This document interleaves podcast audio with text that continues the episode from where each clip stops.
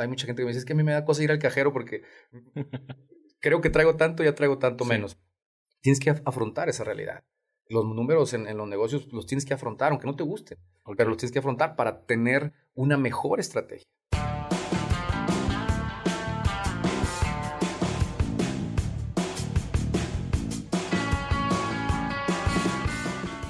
Hola creativos, soy Salvador Escobedo y escuchan Creatividad, el podcast de creativos chingones compartiendo experiencias y procesos de creación.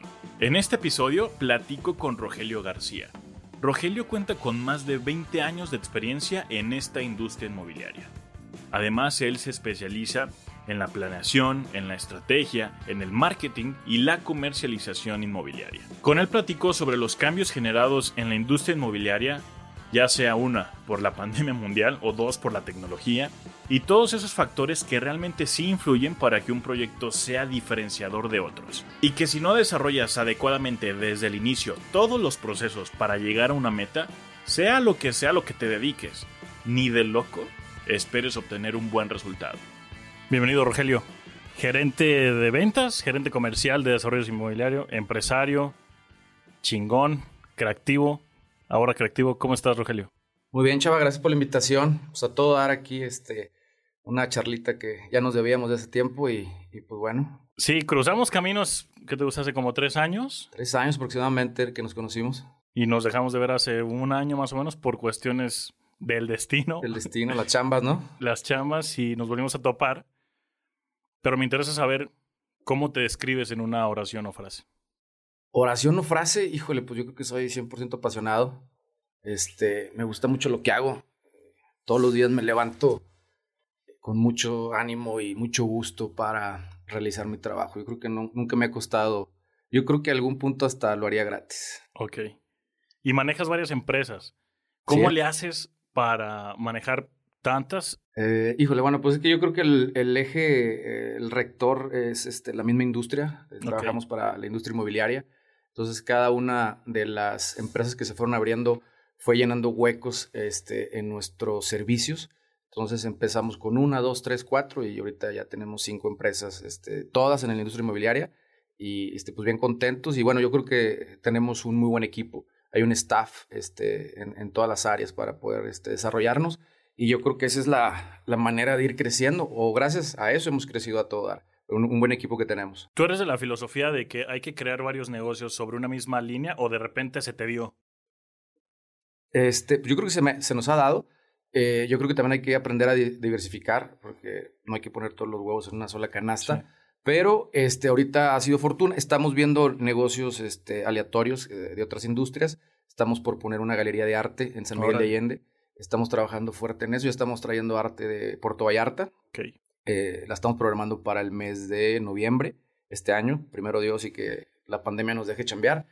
Y bueno, pues tenemos lo, lo, inmobiliario y yo creo que sí este, nos ha dado el tiempo el hecho de que pues, son, son negocios o proyectos eh, alineados, ¿no? Que es el inmobiliario. ¿Y consideras que la clave podría ser para manejar varias empresas asociarte con alguien chingón que tenga como la visión o lo, lo, ves de otra manera? Totalmente. Las sociedades funcionan. Obviamente hay que llevar una, una buena manera o política de modelo de negocio porque este como tú en la obra, ¿no? obra no supervisada se la lleva la chingada. Sí. Entonces, este yo creo que las las partes de, de sociedades funcionan si desde el día uno ponen las cartas sobre la mesa y siempre que hay un compromiso de empujar la empresa todos los días, todas las partes, todos los socios con el fin común de desarrollar el, proyecto. ¿Consideras que esas son las claves para poder llegar a ser tu socio o incluyen más?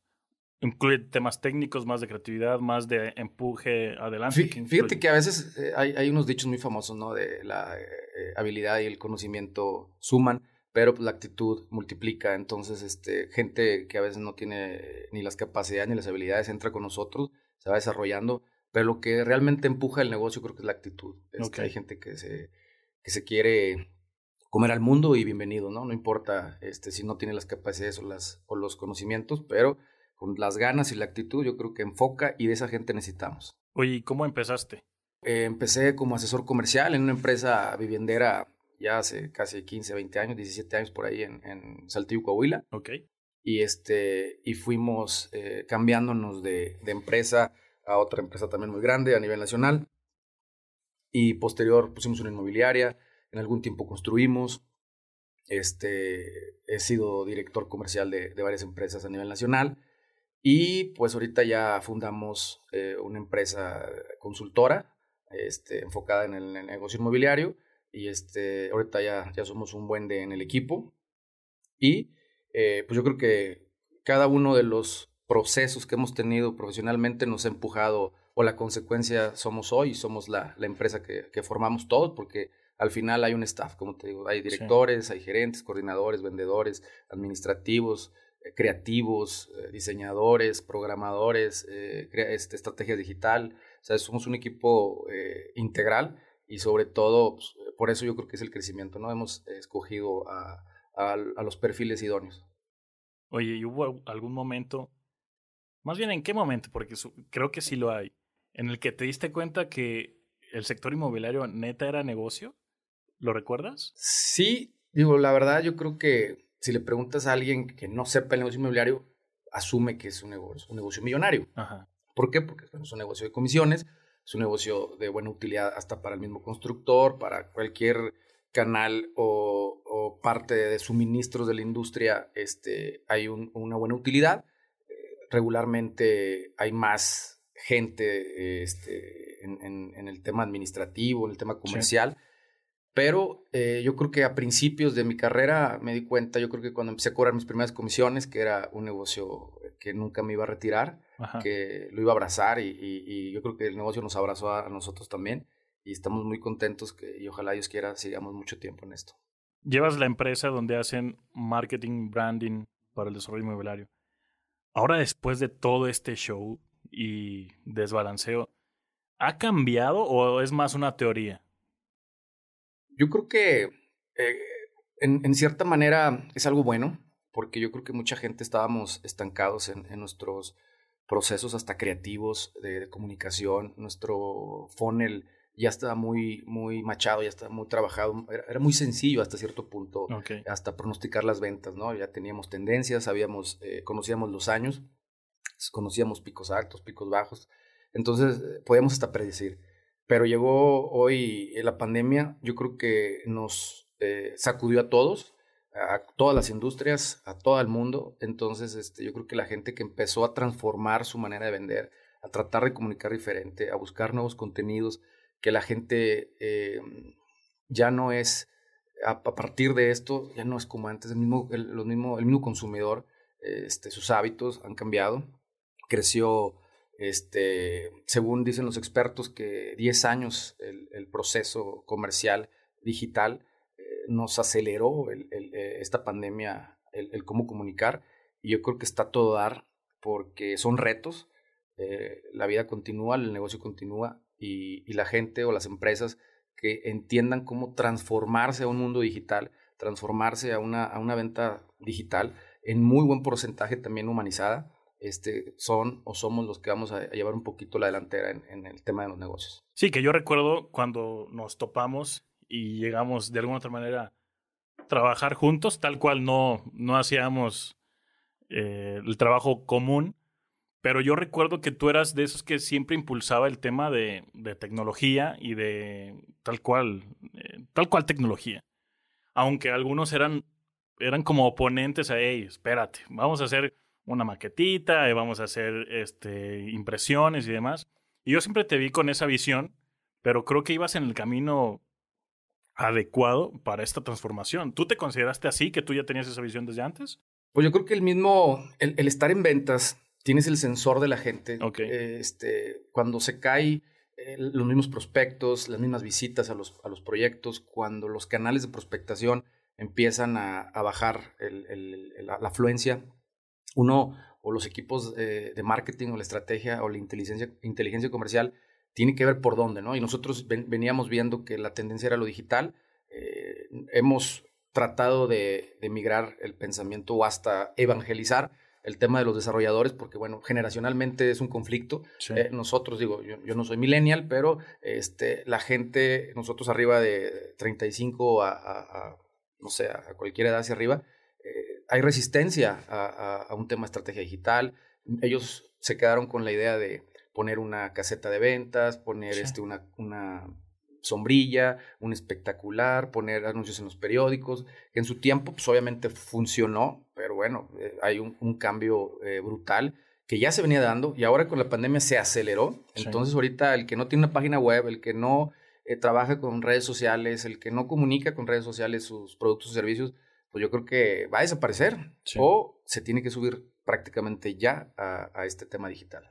Por ahí decían que por este tema de, de la pandemia sí había afectado a la industria de la construcción, industria inmobiliaria, pero tú que estás dentro, ¿de verdad bajaron ventas o, o ves tú que se invirtió más? Porque regularmente que dicen que la mejor, el mejor momento para invertir es durante una crisis. ¿Tú que estás dentro, sí lo ves así? ¿Sí lo notaste en esta crisis así? Sí. Mira, eh, per se a la crisis, pues bueno, obviamente eh, la gente está este, pues dudando de las inversiones. Acuérdate que hay usuarios finales, que son la gente que compra una propiedad, un terreno, una casa para habitarlo. Y hay inversionistas que, que, es un tema especulativo, que lo van a rentar, que van a esperar que tenga una plusvalía con el tiempo y, y después este, hacer una, una operación. Obviamente eh, bajó, bajó mucho. Eh, los primeros meses eh, fue un bajón impresionante. Hubo despidos, hubo paro de obras este, a nivel nacional. Digo, me imagino que mundial, pero bueno, ahorita nosotros vemos México y hubo una crisis pesada estos los primeros 60 días. En porque ni los inversionistas sabían que venía, ¿no? Era algo que nunca habíamos vivido o al menos este, conocido en, en las últimas generaciones. Y el inversionista que capitaliza crisis también dudó. Yo creo que después de 60 días empezaron a salir los inversionistas a comprar tierra, a comprar eh, propiedades que estaban prácticamente en remate por la misma crisis, la gente necesitaba flujo. Entonces, bueno, pues el bien de resguardo, que es una propiedad, se, vendía a, precios muy abajo del mercado. Y el, negocio inmobiliario eh, comercial, el, el, de las vivenderas, vivenderas, perdón, eh, yo creo que sí bajó alrededor de un 40%. Okay. Después se, se, fue levantando, yo creo que el tercer mes. Eh, hoy, agosto 2020, yo creo que tenemos picos o indicadores muy favorables. Eh, ojalá Dios quiera que siga comportándose el mercado, porque yo creo que ya estamos pasando esa, curva que se fue extendiendo y, dudábamos cuándo iba a empezar a, bajar. Y con estrategias nuevas y otros tantos eh, homólogos, compañeros que se dedican esto con otras estrategias, yo creo que ya están saliendo de la crisis. Mencionas del tema que hay usuario final y el usuario inicial es el inversionista para temas de, generar rendimientos. ¿No sientes tú estando en, diferentes estados de la República que, que realmente los desarrollos están muy vendidos por el, el inversionista inicial? Porque, por ejemplo, yo me doy vueltas me vueltas en Hidalgo, en Nayarit, en Querétaro. Y la ocupación final la veo muy baja. Alrededor, si te puedo poner como un promedio, el tema de, un condominio está habitado un 40-50%. ¿Es parte del negocio o se está haciendo algo mal ahí? Pues mira, eh, el, obviamente va a haber mucho más comprador final, que es el usuario. Hay, hay muchos programas de créditos hipotecarios en donde eh, el, Instituto de la Vivienda, eh, Fonavit, Fobiste, este, son los que regularmente manejan el volumen nacional de créditos anuales. Hay hipotecas con, bancos. Este, eso, pues obviamente va en función de un usuario final, ¿no? El acreditado, el, su primer casa, el que se está casando, o cuando está haciendo un tema aspiracional y, y busca una casa más grande. Okay. Pero este, el tema de desalojo, o eh, es lo que, es lo que me comentas, ¿no? El tema del, del, que no estén habitadas las casas. Pues yo creo que obedece a la crisis también, porque cuando se compra una casa para rentar y, ya, y se está rentando y ya no hay cómo pagar la renta, pues la gente tiene que salir. Okay. Se vuelve un círculo vicioso porque pues, esa, esa casa se queda sola, la vandalizan pero pues yo creo que los dueños tienen el, el, poder de decir gracias, ya no, ya no me puedes pagar, este, adelante. Eh, y yo creo que sí ha sido en los últimos meses una tendencia, porque vimos desalojos, vimos gente que ya no pudo pagar su renta y bueno, los tuvieron que mover de, sus propiedades. Eh, yo creo que vienen tiempos mejores, en el donde esto se puede este, revolucionar. Y yo espero, primero Dios, que un 2021 sea eh, muy, muy, muy bueno para poder cubrir el déficit que tuvimos en el 2020, que yo creo que con 3, 4 años no pasaría, pero tenemos fe en que, en que las cosas cambien. Oye, ¿y cuál es el proyecto del que te puedes sentir más orgulloso o más satisfecho? ¿Lo recuerdas? Híjole, es que digo, tenemos muchos proyectos, trabajamos con muchas empresas. Yo creo que sería hasta faltarles el respeto a, la gente que ha confiado con nosotros. Pasan por varias etapas los proyectos que, tenemos nosotros. Eh, a veces entramos desde la conceptualización, a veces estamos, entramos cuando estamos seleccionando un terreno, qué le vamos a sembrar arriba, si vamos a poner locales, casas, este, un edificio o departamentos. Se hace una validación del proyecto este, esa es la etapa 1. Qué padre cuando llegamos en la etapa 1 porque participamos y prácticamente nosotros garantizamos la comercialización porque participamos en el producto y en el, proyecto, ¿no? A veces nos toca llegar nada más a la parte de, marketing, eh, la parte de conceptualización del, proyecto en, tema de marca, en branding y el naming del proyecto toda la estrategia de marketing, cómo lo vamos a comunicar y cómo lo vamos a traer el, público a los showrooms o leads que llegan digitalmente para pasárselos al área comercial.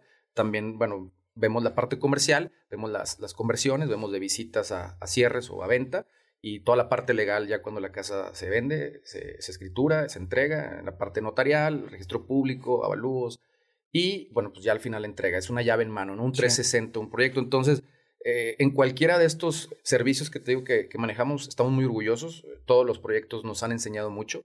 Hay, eh, hay, proyectos muy complejos. Hay proyectos que llegamos donde están en terapia intensiva, que dices, oye, ¿cómo lo puedo comercializar? ¿Cómo puedo este, darle la vuelta? Se equivocaron en los prototipos, los, las, las, casas están muy grandes, el metraje contra el metro cuadrado, el costo, pues ya te va a una casa, eh, a un ticket fuera del mercado. Sí la estrategia de comunicación a veces no, no, no, no comunica lo mejor. Tenemos que mover dos, tres hilitos para que el proyecto fluya y eh, empiece a quedar la escritura y la venta y, la recuperación.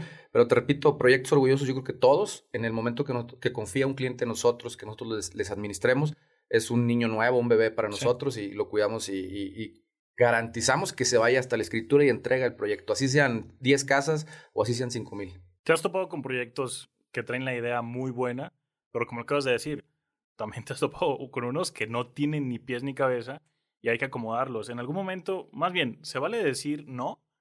¿Sí? ¿O siempre dices que sí? Por supuesto se vale decir que no. ¿Por qué? Porque cuando hay un proyecto que ya trae un error desde la planeación estratégica, hablo desde la corrida financiera, desde la factibilidad de la tierra. Que eso es lo más importante. Claro, digo, al final el negocio es un... el, la venta es un negocio inmobiliario, pero el negocio de la construcción y el fondeo prácticamente es un negocio financiero. Los dueños o desarrolladores o los pools de inversionistas o las fibras pues ven tierra, proyecto, dinero, en cuánto tiempo y mi utilidad. Y así se va, ¿no? Es un negocio, si está bien ejecutado, bien planeado, bien ejecutado, es muy redituable. Pero si llegas a un proyecto que no tiene una absorción como la que se pensó en el día uno, desde la planeación estratégica, y llegas a, a ver cómo lo puedes solucionar, arreglar, y te das cuenta que el terreno fue muy caro o que hay temas de contratistas en, en, la obra que está fuera de, de, la, de la, corrida financiera que, que fue original. A lo mejor hubo una crisis o, y hubo un incremento de, material y te impacta directamente en el precio. Los prototipos. Desgraciadamente el desarrollador, y no generalizo, pero bueno, un muy buen porcentaje, desarrolla y diseña para él, su gusto. Eh, puede ser muy bonito, muy bueno, no lo sé, pero no desarrollan para el cliente, no, no, no construyen para el, para, el, para el que va a vivir ahí o el que va a invertir. Por eso nosotros eh, intentamos eh, comunicar siempre un estudio de mercado, un análisis del mercado, cómo se comporta eh, cada zona en cualquier parte de la República, para poder garantizar que si seguimos un proyecto que, que ya eventualmente tiene éxito comercial, ciertas plantas arquitectónicas, ciertas zonas, ciertas amenidades, podemos medir el, el, éxito en el futuro en, hasta prevenir. Pero este, hay proyectos que están muy mal planeados, hay proyectos muy mal diseñados, y esto con todo respeto para los arquitectos, este, a veces se apasionan y, y, y, rayan para ellos, pero no, no, no, rayan o no diseñan para, para un, un segmento específico, ¿no? dependiendo de la zona a lo mejor quieren hacer un, DEPA de 250 metros y la zona no te, no te absorbe un, departamento de 250 metros. Por eso se hace un análisis, un diagnóstico del mercado, qué es lo que se está vendiendo. A veces hay que salirse del confort del qué te está diciendo el mercado, pero hay una validación del proyecto, ¿no? O sea, en la zona sí te lo puede estar recibiendo, claro. Ahora, con toda esta reconfiguración del tema de COVID, las plantas arquitectónicas y los proyectos tienen que ir cambiando. Ya no pueden ser los mismos, ya no puede ser la misma oferta de vivienda como antes. Claro, e, e, en esencia es una casa o un departamento. Pero el interior debe de cambiar. Tiene que cambiar la modulación, por supuesto. Yo recuerdo un proyecto en el que llegamos a participar, que justamente me pasó un poquito de lo que acabas de comentar que la idea empieza muy chingona y la visualizas y, demás, pero que trabajando sobre, primero sobre el análisis, después sobre los espacios y después sobre el dinero que se necesita para hacer eso, te das cuenta que, pues muchas gracias, nos vemos para la otra, ¿no? Ahí se puede quedar, algún día se puede hacer, algún día ni se puede hacer por el tema del costo y por el tema de muchísimas otras cosas, ¿no? Pero que no, no se piense que un proyecto inmobiliario es solo el diseño del proyecto. O sea, es el diseño, pero es súper importante todo el análisis, porque cuántos proyectos hay que salen y una, o no se terminan, o realmente no se venden a, la expectativa que se tenía, ¿no? Claro. Me interesa saber un poco el tema, cómo es con tu equipo. Si yo llego y, y te presento un proyecto, te platico, mira, quiero hacer un desarrollo de vivienda, eh, casas habitacionales, ¿Cómo es? ¿A quién le hablas? Me interesa tal cual conocer eso desde adentro. Ok.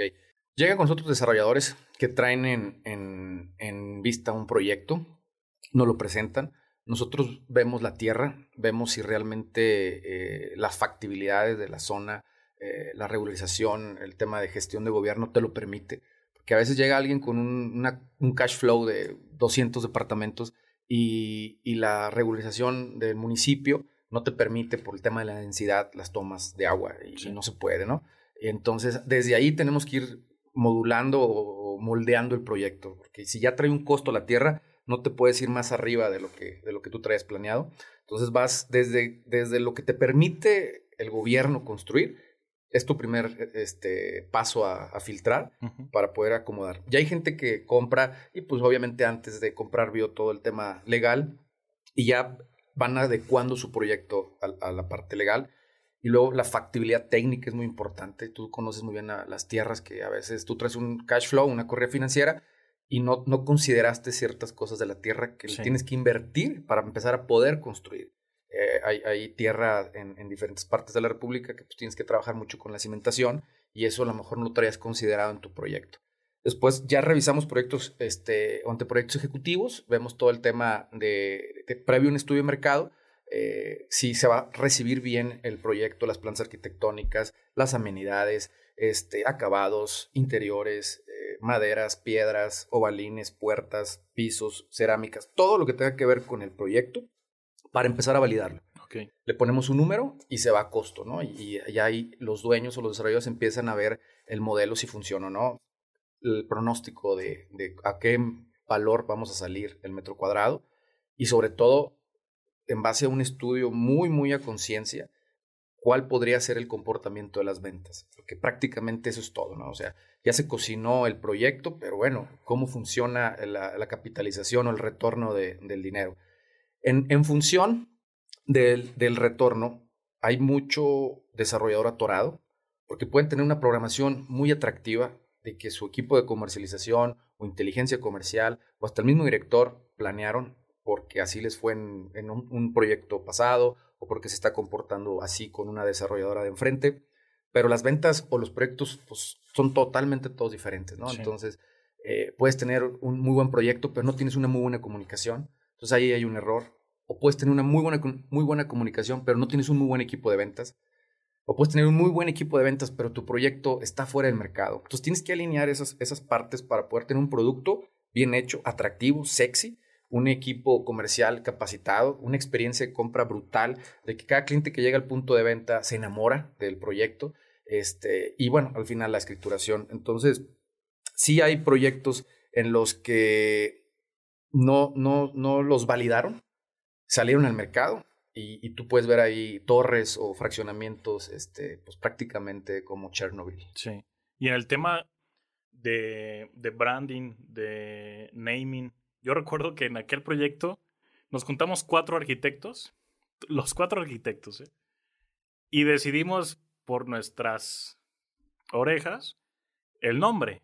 Y yo recuerdo, nunca se me va a olvidar tu expresión cuando tal cual fuimos con el, el inversionista principal y estabas tú, el, el que se iba, se iba a encargar de ese tema. Y no, pues se va a llamar tal, no voy a decir nombres para evitar broncas por ahí. Y recuerdo muy bien tu cara así como de, no, pues está bien. Y en ese momento, yo ya lo había entendido antes, pero en ese momento me quedó muy claro el tema de que no todos le tenemos que hacer a todo y que hay gente chingona para cada cosa. A lo mejor uno puede tener, uno puede ser creativo y tener ideas para otras cosas, pero desde el naming, desde tal cual la imagen, los colores, es una chamba que es, es específica, ¿no? Claro, pasa mucho. Eh, yo, yo, lo, yo se lo pongo en la mesa a los desarrolladores de que si tienen contratado un equipo profesional, si tienen contratado una agencia de marketing y branding este, profesional, pues los tienen que dejar trabajar. Es como si tú vas a un consultorio con un doctor y este, te da una receta y tú sales y te compras lo que quieres. Entonces, primero, pues, ¿para qué pagaste?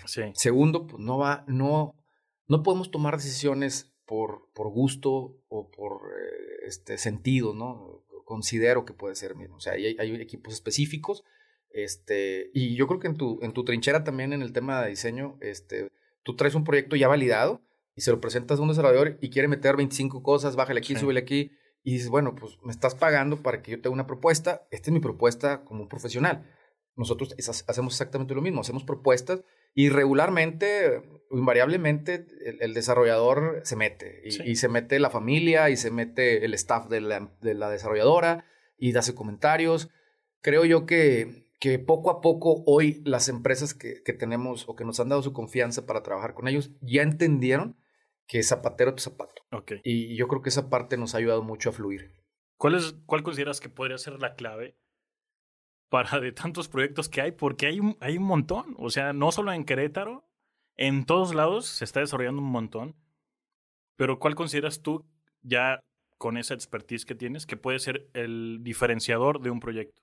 El tema de diseño, el tema de, de cobros, ¿cuál podría ser? Yo creo que los, los, los diferenciadores eh, no son tan complicados de, de, ver. Eh, simple y sencillamente es de la atención al cliente. Okay. Eh, hay, hay proyectos y hay ciudades donde no hay una muy buena atención al cliente. ese puede ser un diferenciador. otro, por supuesto, tiene que ser el proyecto.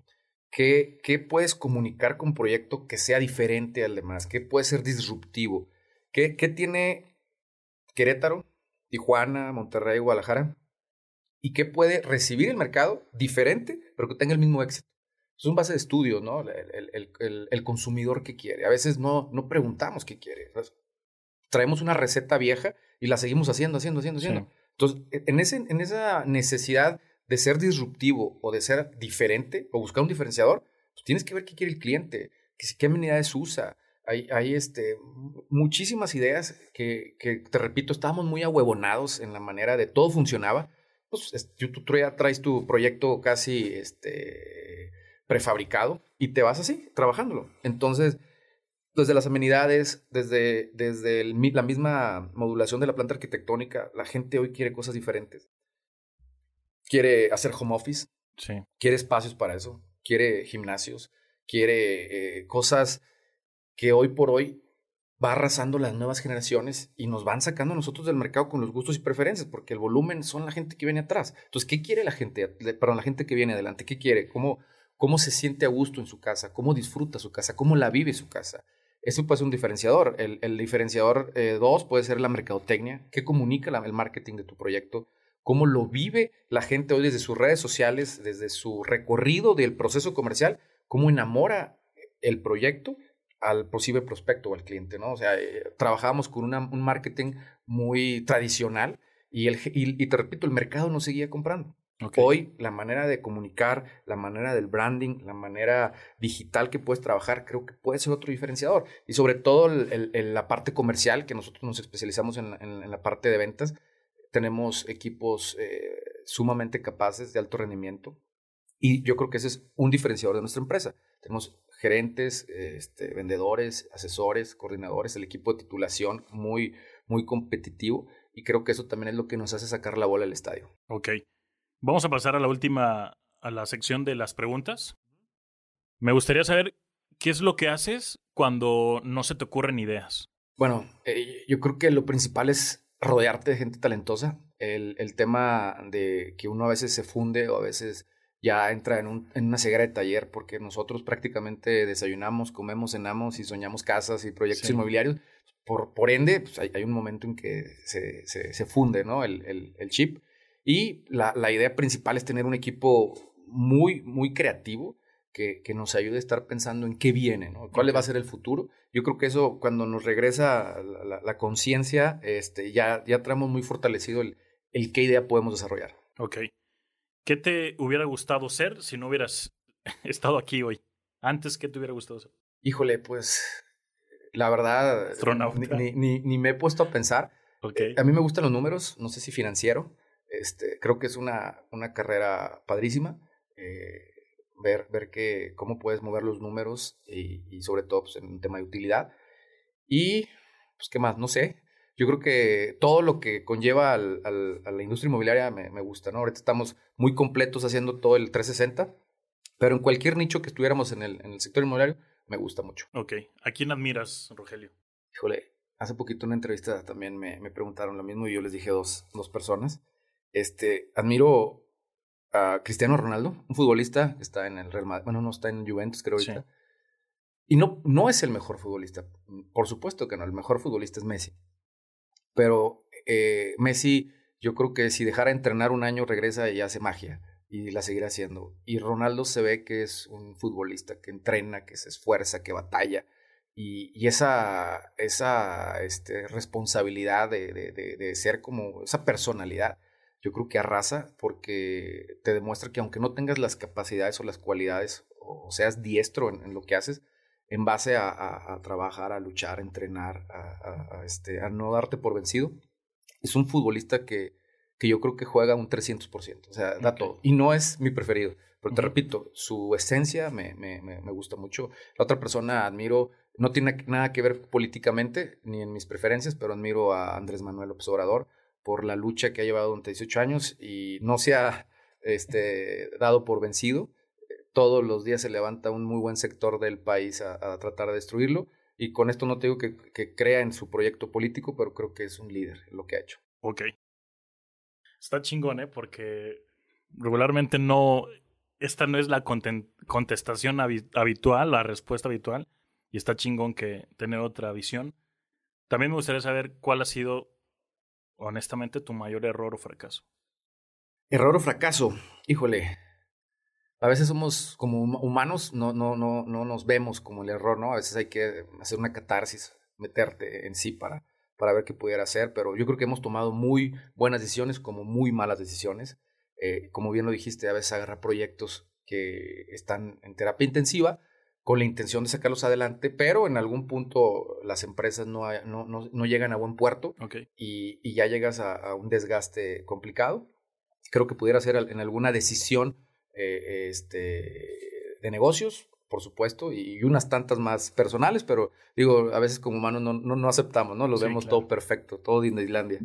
Vamos a pasar a la última pregunta, pero antes de pasar te quiero agradecer el tiempo porque sé que andas en chingue y tienes un montón de ocupaciones. Gracias. Para finalizar, sabes que te estimo, que te he respetado y admiro tu chamba, porque eres un chingón en, desde que te topé.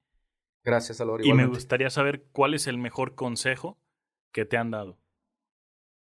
El mejor consejo que me han dado. Híjole. Buen, buen, buen punto. Yo creo que alguien en Monterrey me, me decía que el, que el resultado no se administra, este, todo es consecuencia.